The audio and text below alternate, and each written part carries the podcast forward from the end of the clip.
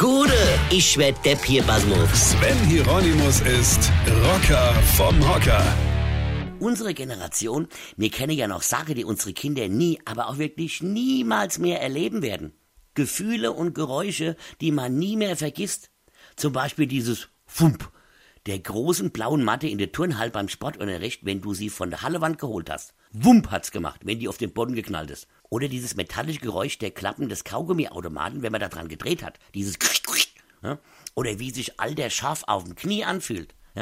Da haben mir noch keine Supermammis direkt den Rettungshubschrauber geholt, wenn du dir mal das Knie aufgeschlagen hast. Knie aufgeschlagen, Hose kaputt und zu Hause hast noch ein gescheuert bekommen. Ja, so war das früher.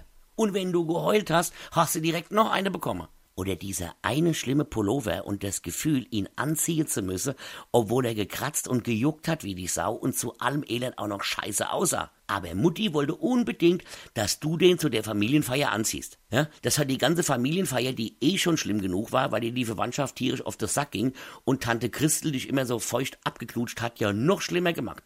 Ja, und das Knutsche von Tante Christel, das hast du ja noch Tage später gerochen, ja. Gut, das hat von dem Juckreiz, von dem Pulli ein bisschen abgelenkt, ja, aber dieser Geruch von Tante Christel Spucke konntest du aber ganz gut überdecken mit diesem leicht sauren Geruch vom Tintekiller auf der Hand. Tintekiller. Sowas kennt die Jugend von heute doch gar nicht mehr. Tintekiller.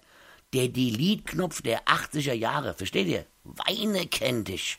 Weine. Sven Hieronymus ist Rocker vom Hocker. Tourplan und Tickets jetzt auf rpr1.de. Weine kennt dich. Weine.